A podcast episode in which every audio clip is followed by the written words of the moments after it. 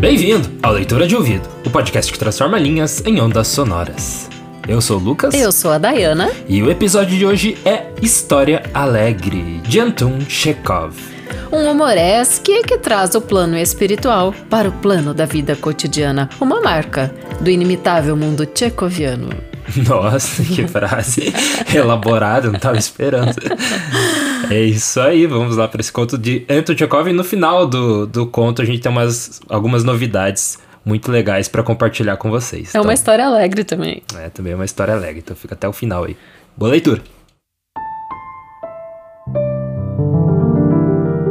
História Alegre de Anton Chekhov Tradução Maria Jacinta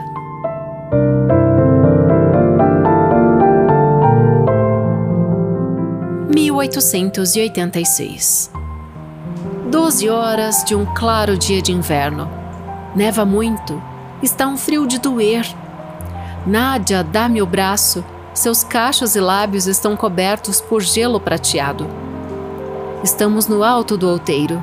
De nossos pés até lá embaixo, estende-se um declive irregular, no qual o sol se reflete como em um espelho. Perto de nós, um pequeno trenó guarnecido de lã de um vermelho vivo. Vamos escorregar, Nadia Petrovna, digo suplicante. Só uma vez. Garanto-lhe que chegaremos sãos e salvos. Nádia, porém, tem medo. Todo o espaço que vai de suas pequenas botas até a base do monte de gelo parece-lhe um precipício apavorante, de uma incomensurável profundidade. Desfalece e perde o fôlego quando olha para baixo ou quando apenas lhe proponho sentar-se no trenó. Será um risco, ela poderá cair no abismo. Morrerá ou perderá a razão. Peço-lhe, não deve ter medo, insisto. Não compreende que é pusilanimidade, pura covardia? Ela acaba por ceder, e eu percebo em seu rosto que teme perder a vida. Faço-a sentar-se, lívida, trêmula, no trenó. Enlaço-a e precipitamo-nos no abismo. O trenózinho voa como uma bala. O ar que cortamos fustiga-nos o rosto, uiva, assobia-nos aos ouvidos, faz arder nossa pele. Belisca-nos cruelmente, procura arrancar-nos a cabeça do pescoço. A velocidade do vento nos corta a respiração. Dir-se-ia que o diabo em pessoa nos agarra e urrando nos arrasta ao inferno. Em torno, os objetos misturam-se em uma longa faixa que foge vertiginosamente. Mais um instante estaremos mortos. Amo a Nádia, digo baixinho. O trenó começa a diminuir a marcha. O uivo do vento e o rangido das lâminas estão menos assustadores. A respiração não mais nos falta e eis-nos finalmente aqui embaixo. Nádia, mais morta do que viva, lívida, mal respira. Ajudo-a a se levantar. Por nada no mundo recomeçaria, diz-me, fitando-me com seus grandes olhos cheios de medo. Por nada no mundo quase morri. Ao cabo de um instante, recupera-se e olha-me interrogativamente. Terei sido eu quem pronunciou aquelas palavras?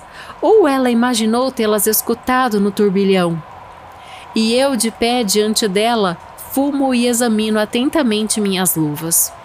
Nádia toma-me o braço e caminhamos um pouco em torno do monte de neve. Visivelmente, o enigma não a deixa repousar. As palavras teriam sido pronunciadas por mim ou não? Sim ou não? Sim ou não? É uma questão de amor próprio, de honra, de vida, de felicidade. Uma questão muito grave, a mais grave do mundo. Ela me atira olhares impacientes, tristes, olhares perscrutadores.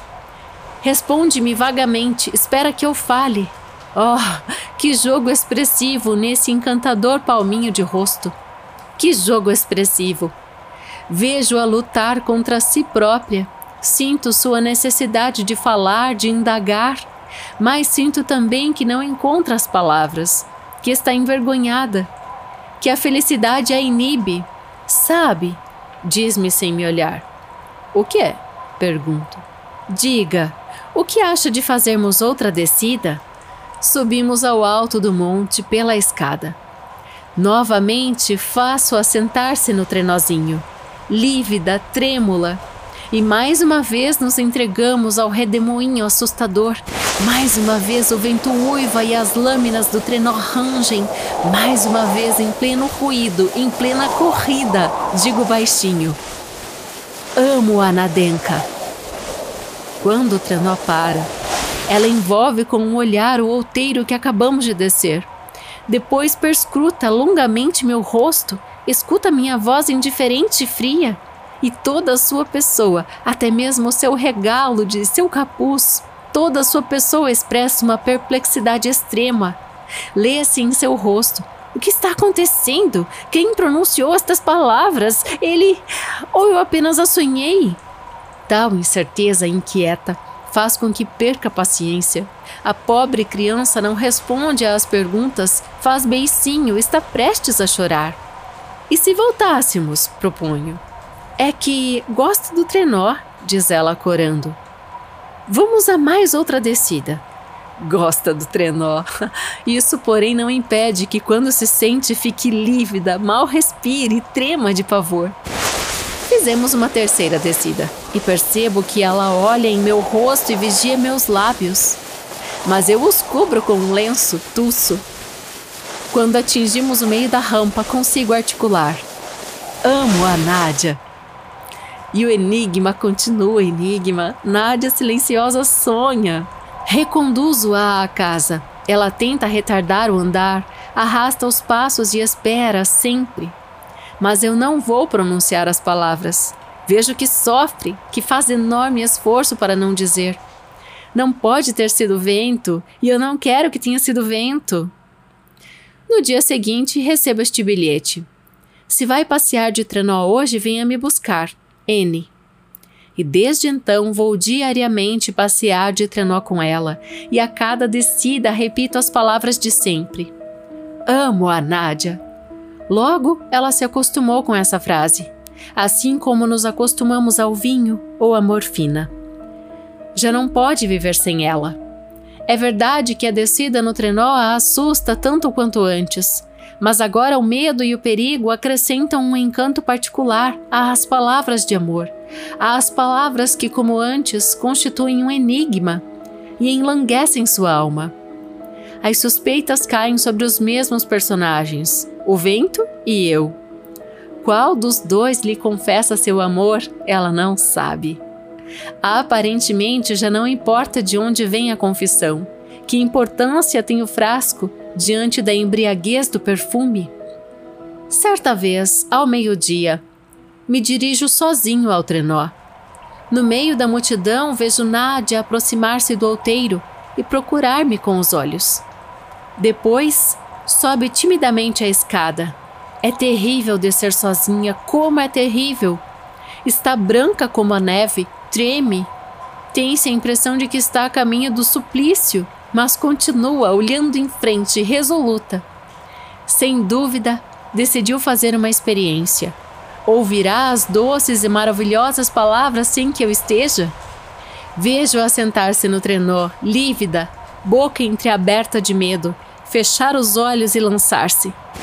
Depois de enviar um adeus para sempre à terra, as lâminas do trenó rangem. Estará ouvindo as palavras? Não sei. Vejo-a depois sair do trenó esgotada, sem forças.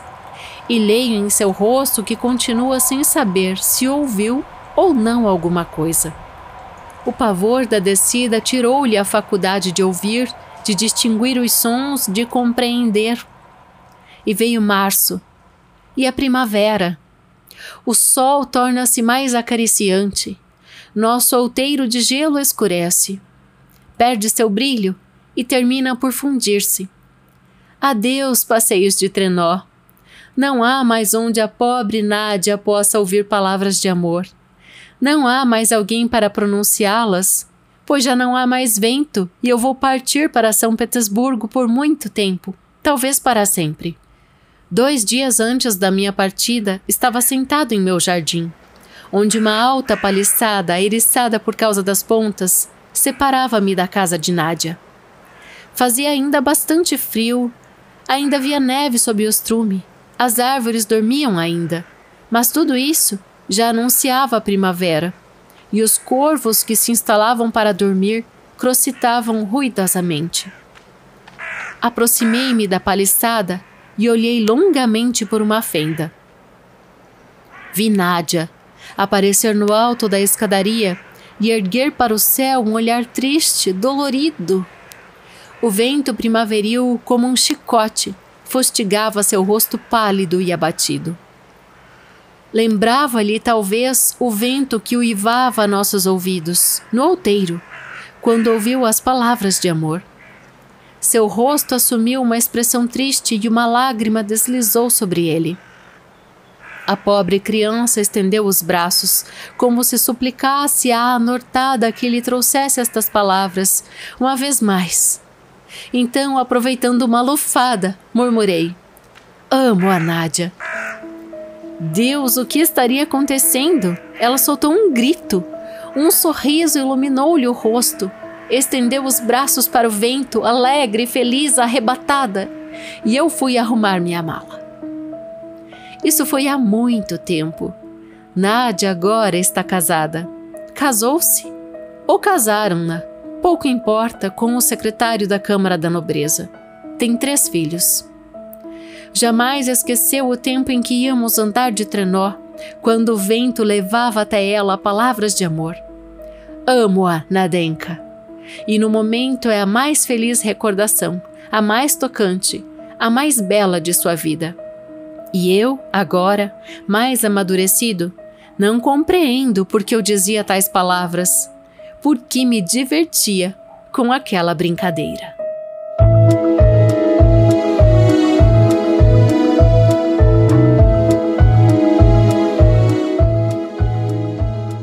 E esse foi História Alegre, de Anton Chekhov namoro entre jovens. Uma história bonita. Uhum, didática, né? Fácil de entender. É, já vamos para outra história alegre que a gente prometeu no começo, antes da gente é, entrar aí no, na análise do conto. Tudo é, bem. Então aí que rufem os tambores. Na verdade tá tocando a música de fundo, né, agora, mas é, que rufem os tambores imagéticos que a Diana está lançando o livro dela hoje. Então a, a Diana Pasquim, seu nome completo, vou chamar. É, oh, está lançando sério. seu primeiro livro é, solo dela. E de poesias. livro de poesias chamado Trincas. Então a, a Dai já fez muitas publicações é, conjuntas, já lançou livros com outros autores e essa é a primeira vez que ela está lançando o livro só dela. Então a gente vem aqui no Leitura de Ouvido compartilhar com vocês essa, essa conquista aí, né? Enquanto você fala, coisa? eu estou sorrindo. é, em literatura na prática eu estava contando, Lucas. Esse é o 15 livro com as minhas publicações. Uhum. Mas na teoria é o meu livro de estreia poética. Eu sou uma autora novata, assim. é, então, o que aconteceu, ela enviou, né, esse, uh, os originais para avaliação da editora Penalux e foi aceito. Eles quiseram publicar, então o livro está é, no, na data da publicação desse podcast, né, na sexta-feira, dia 29, 29 de né? setembro de 2023. Então hoje é, o, é, a data oficial de lançamento. Então a gente vai deixar aí para você, se você quer adquirir o livro da, da, da aí tem o link aí na descrição. É, eu não vou falar o link aqui porque vai ser comprido, né? Mas uhum. tem o link aí na descrição para você comprar e vamos trazer a sinopse, né, dele também ah, para aí gerar curiosidade. Eu vou fazer um audiodrama. Uhum, então, então vai. vai é estranho falar de si mesmo, muito estranho. E dá um gelo na barriga ser lida. É, eu falei até pra gente fazer um, um dos episódios com não. Com, uma, com, os poemas dela, assim, ou com algum conto dela, mas ela não, não, não tá afim, não. Mas enfim, vamos fazer a sinopse. Quem quiser vai ter que ir atrás do livro, hein? a gente tem alguns apoiadores que já estão com o livro em mãos, inclusive. É, Elaine Vieira Ferreira, uhum. a Lina Soares quer muito, ela mora em Portugal, tô vendo a forma de enviar para lá. É, quem segue a gente lá no Instagram já tá sabendo, a né? Isabel Araújo Alves comprou também os livros para ela e para as amigas. É, então tem então. apoiadores aí do leitura que que estão seguindo a gente nas redes sociais, né? Dayana Pasquim e leitura de ouvido, né, no Instagram. E já sabem que tá, tá tendo lançamento, né? Já adquiriram. É. E eu quero dizer que o livro está muito bonito, porque o Lucas é. ilustrou a capa.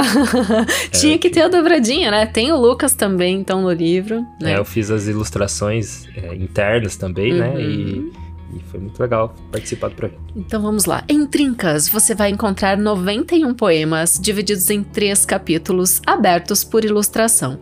Naturais, o verde que vibra, o coração que pulsa, o humano que cresce.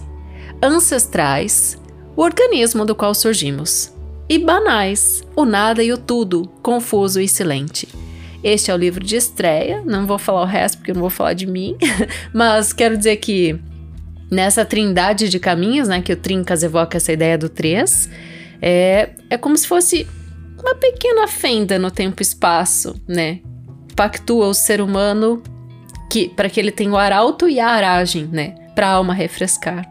É. E aí é algumas das coisas que, que eu trago. Eu tem sonetos, tem versos livres, é, mas tem bastante ritmo, é a forma como eu gosto de escrever, assim. E é. tem também poemas narrativos que que é o, os que eu mais gosto. É, tem uma estrutura bem legal e balanceada porque tem a, é, os poemas ancestrais, né, e naturais que são mais intensos e mexem com assim, com o âmago, né, do ser. E daí, só que daí tem o balanço com os banais, porque daí às vezes tem um poema sobre é, uma coisa qualquer do, do dia a dia, né, sobre ficar, sei lá, numa fila ou ficar, né, coisas que você se identifica. É, e é pegar dessa coisa comum mesmo do dia a dia e fazer a literatura entrar, né? Em todas as nuances, assim. É, então, então, é. O Trincas é isso, gente. Então tem esse. Obrigada pelo comercial. tem esse, esse balanço aí bem legal. E fica aí para você comprar o livro. É, já quer falar o preço? É... R$ reais é o preço de venda estipulado pela editora Penalux de Guaratinguetá, São Paulo. Gratidão aos meus editores que são muito queridos e eu estou muito feliz em realizar esse projeto. É, isso aí, link aí na descrição ou chama a Dai lá pelo, pela DM também no Instagram que, que a gente te encaminha, arroba Dayana Pasquim. Vamos falar Beleza. de história, a outra história alegre? Uhum. Ou para equilibrar, eu quero só dar o recado da outra história triste, né? É. Então a nossa lojinha virtual foi fechada, gente. Ah, sim. Esse é o aviso da semana. Que a gente lançou a lojinha com as camisetas, né? E não teve muita procura das camisetas, então a gente. A, a loja acabou fechando. Então a gente não vai. Por enquanto, é, vai segurar os produtos do leitura de ouvido. Mas se tiver interesse de comprar camiseta aí no futuro, a gente volta com a loja. Né? Isso aí. Bom, então História Alegre é um conto envolvente instigante de Anton Pavlov Chekhov, né? uhum. um escritor russo que revolucionou o conto moderno ele, em 44 anos de vida, escreveu 574 contos. É muita história, né? Sim, muito. E ele era admirado por ele grandes era escritores. Contista mesmo, né? Contista. Ele é, assim, o precursor do, do, do conto, principalmente na Rússia, né? Mas ele, ele, era dramaturgo também, né? Tem, é, é, como que se fala? Peças de teatro muito emblemáticas, né? É, mas dá pra dizer é. que ele consolidou, assim, formatos de conto até é. mundialmente, né? Ele, Exato. Ele deu esse formato, assim, que, que é muito que influenciou muito outros, outros autores da é. época. No todo, né, ele dizia que a medicina é minha legítima esposa e a literatura é minha amante, né? Porque ele era médico e como médico uhum. ele teve uma carreira assim bem grande, a gente falou já em outros episódios. Uhum. É, mas novelista, contista, dramaturgo, mas realmente ele revolucionou o conto moderno, né? Era uhum. um dos representantes do realismo russo e era admirado por nomes que eu admiro muito. Uhum. Os três que eu vou citar aqui já tem episódios no Leitura de Ouvido. Virginia Woolf, né? Não é segredo nenhum, você sabe o quanto eu amo os escritos dela. Catherine Mansfield e o James Joyce. Porque a obra do, do Chekhov... Ah, pois é, eu ia falar, inclusive, que a, ali o teu livro dá pra colocar que é, é teu, né? É, é, da Dai, mas é uma mistura, assim, de é Virginia Woolf com Clarice Lispector com Maria Valéria Rezende, na minha ah, opinião. que legal! Nossa, ganhei uma crítica Eu ia falar, daí eu esqueci, mas pode voltar. Aí. Muito bom. Não, então, é, a obra do Tchekov foi traduzida para a língua inglesa, né? Deixa eu até pegar o nome da moça aqui que fez as traduções. Constance Garnett. É ela uhum. que fez as traduções ali na a época, né? E ele passou a ser admirado por grandes escritores, como esses três que eu acabei de citar aqui. É, e, e, ganhou uma notoriedade muito grande, né? A partir do momento em que as obras passaram do russo para a língua inglesa, né? Ele explodiu. Ele até dizia que depois que ele morresse, achava que ele ia ser por sete anos lido. Não. Daí um amigo dele falou, mas só sete anos? Não, sete anos e meio. né? E na verdade ele teve uma explosão, assim. Tchekov é um dos, dos mestres referência quando a gente fala em conto, né? Sim. Eu sempre gosto muito de trazer textos dele, mas esse é o quarto conto que a gente traz dele aqui no Leitura, Lucas. Ah, sim. É, é Vamos ver se ainda, você lembra né? de cor Pra os quem outros. tem trocentos, só quatro. é- Mais de 500, né? Teve é, aquele da... Ah, não, aqui- eu sempre confundo ele com, com o Pushkin, né? É, é normal, né? Os dois russos Teve mais a famosos. bruxa, né? Ou a feiticeira. Aham, esse sim, muito bem. Acho que foi o primeiro dele que a gente fez. É, que é- ele é meio de terror, assim, bem legal. e, e a gente trouxe uma discussão também legal lá, porque um, um tava do lado de que a mulher era, era sacana e Aham. outro do lado que não, era o cara que era sacana. Esse é emblemático, né? Porque deixa na dúvida, né? Aham. É, qual mais que tem? Um Homem Extraordinário foi o último antes desse. Aham. E tem ainda a obra de arte, lembra Ah, aquele bem sim. divertido? É, a obra de arte é uma é satírico, assim, o, o- é um médico ou advogado que ganha a obra? Um médico que ganha Um obra. médico, né? Quem Ele- sabe tem acontecido com ele? É, ele- o personagem é um médico que ganha um- a, a obra de arte, né? Que dá o nome ao conto, e é tipo uma obra obscena. Aham. E ele é meio que obrigado a deixar no consultório porque ele ganhou de um amigo e ele não pode. Era um candelabro. esconder. Era um candelabro com duas mulheres nuas em posições comprometedoras. É, muito divertido. Daí é bem engraçado. E aqui a gente tem de novo essa diversão, né? Esse ato natural aí de namoro entre jovens, né? Eu coloquei até engolfados pela velocidade do vento, que eu tô inspirada hoje. Surge um enigma entre o frio e o quente, né? O frio é, claro, esse inverno nevoento russo, né? Que tá também nas obras do Pushkin, né? O último a gente fez É. a Tempestade de Neve, muito legal. Mas é muito legal ver essa, essa coisa da tempestade em um lado positivo, né? É, é verdade. E o quente é porque vem as palavras. É, amo a Nádia, né? Amo a Nadienka, né? Amo você.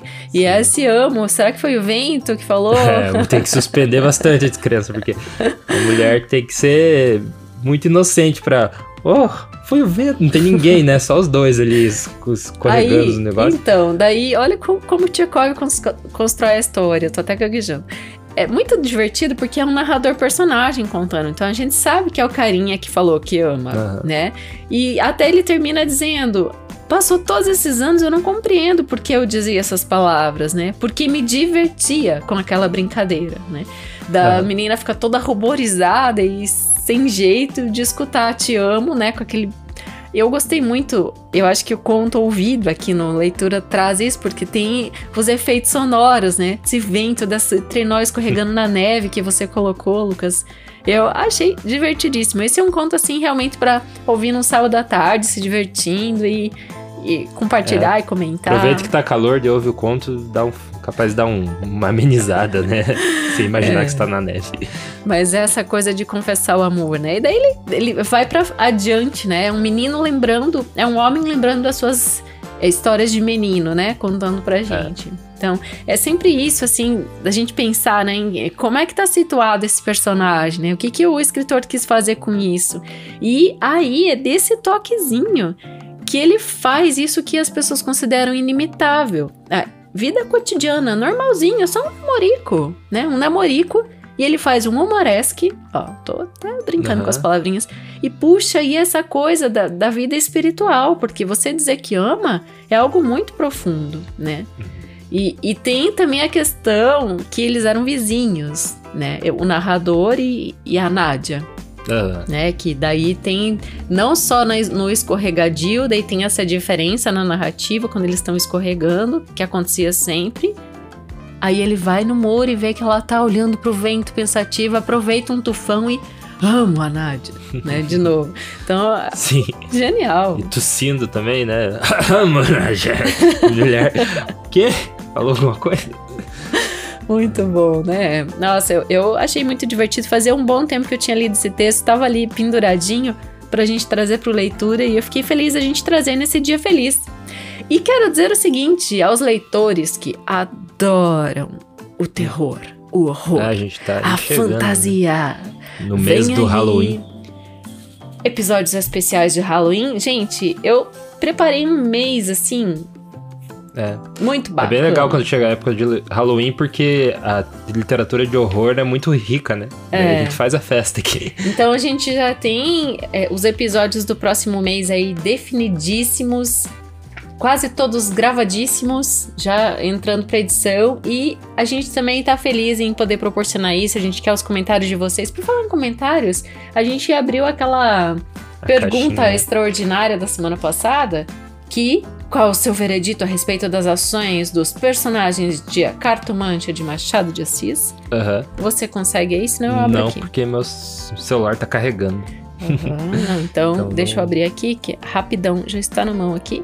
E é muito legal essa interação e dizer pra você que está ouvindo o episódio de hoje para também interagir lá com a gente sobre Tchekov, né? Se você rolar aí pra baixo, tem a perguntinha automática que a gente convida você a, a responder e, e interagir junto com o episódio se você tem algo a contribuir. Hoje a gente não vai fazer uma pergunta diferente, mas é, está lá o que você achou desse episódio, né? Pra você responder pra gente. E tem mais.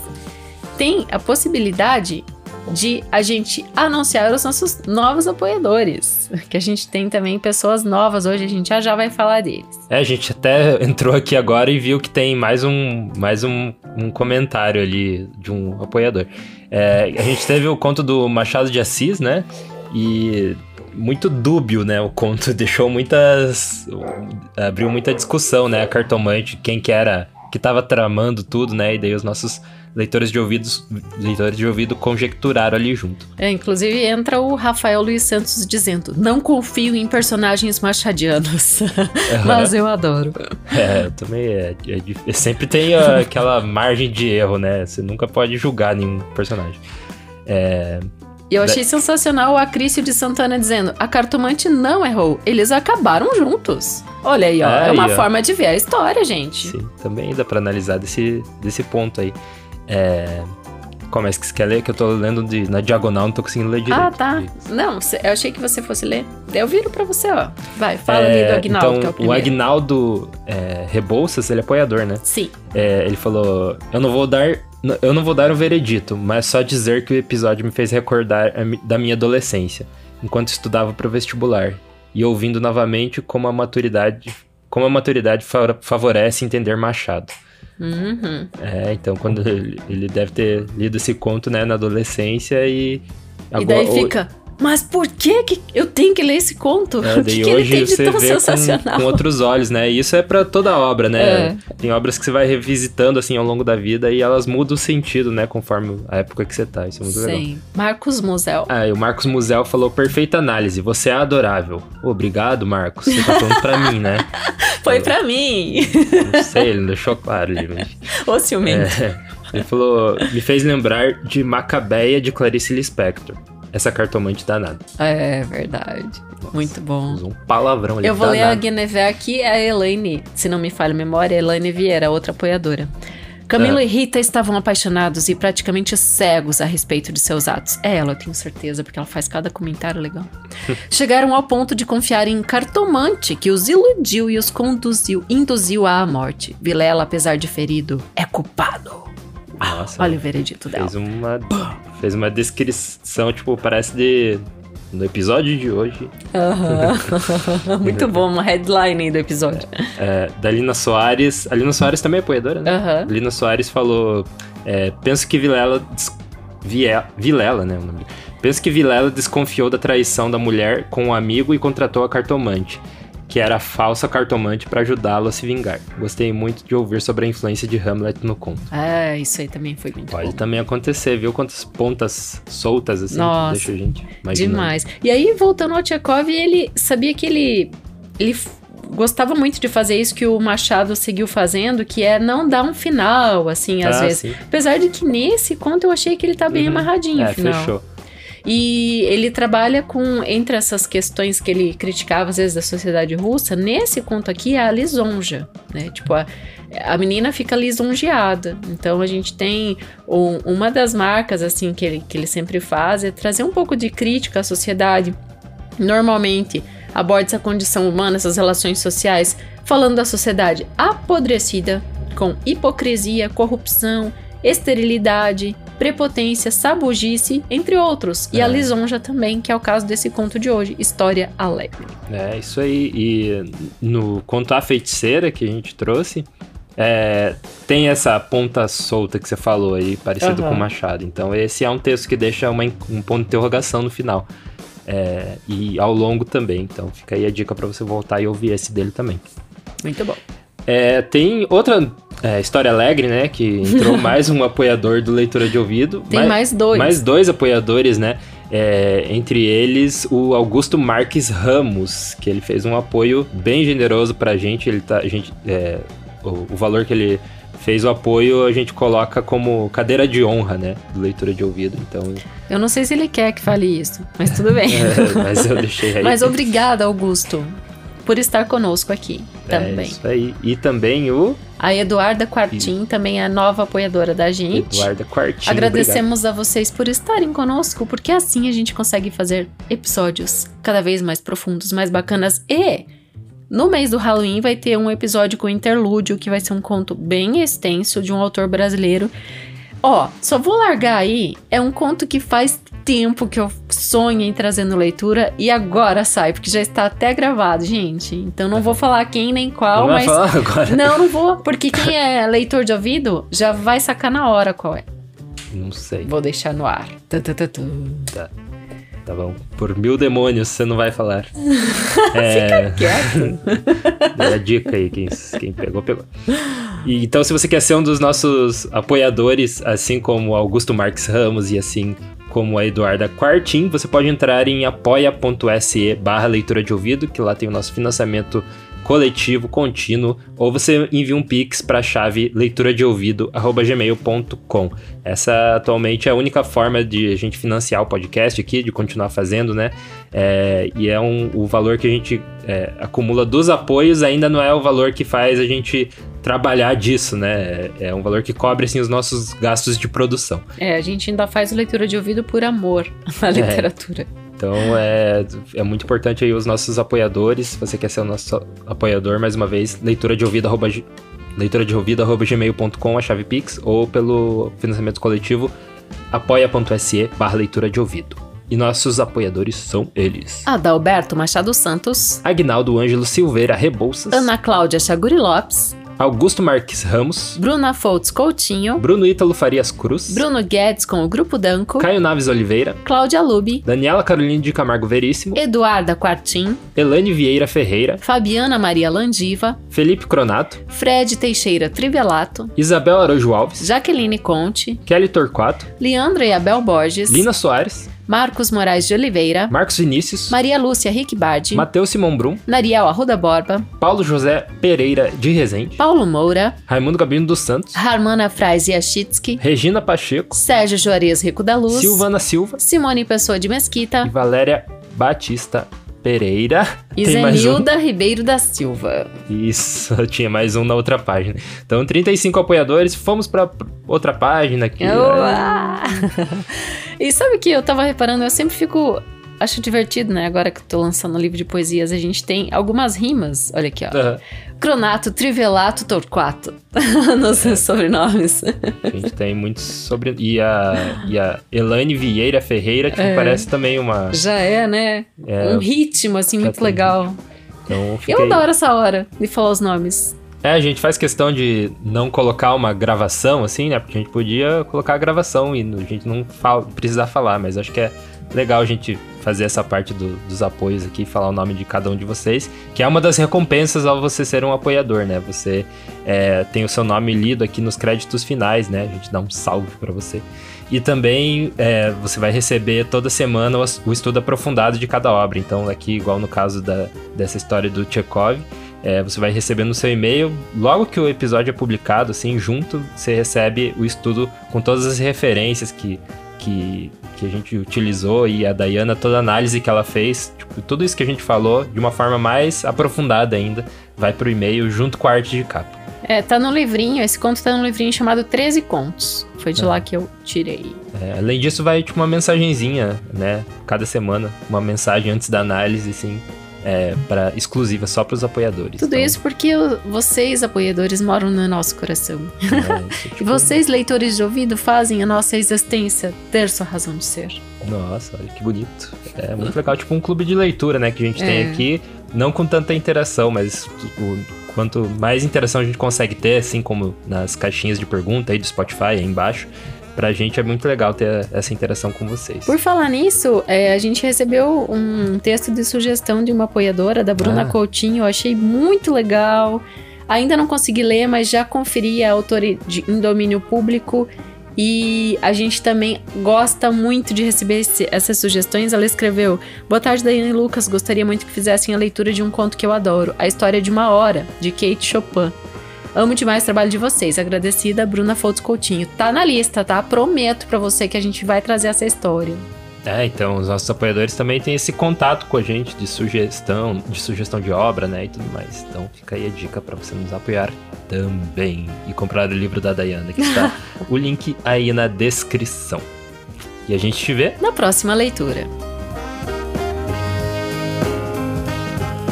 Direção e narração, Dayana Pasquim. Edição, artes de capa e trilha sonora de abertura, de Lucas Piaseschi. Produção, Roca Studios. Avalie no Spotify e na Apple Podcasts. Siga para não perder os próximos episódios. Inscreva-se em youtube.com barra leitura de ouvido. Siga no Instagram Leitura de Ouvido. Fale com a gente no leituradeouvido.gmail.com. E a gente te vê na próxima leitura.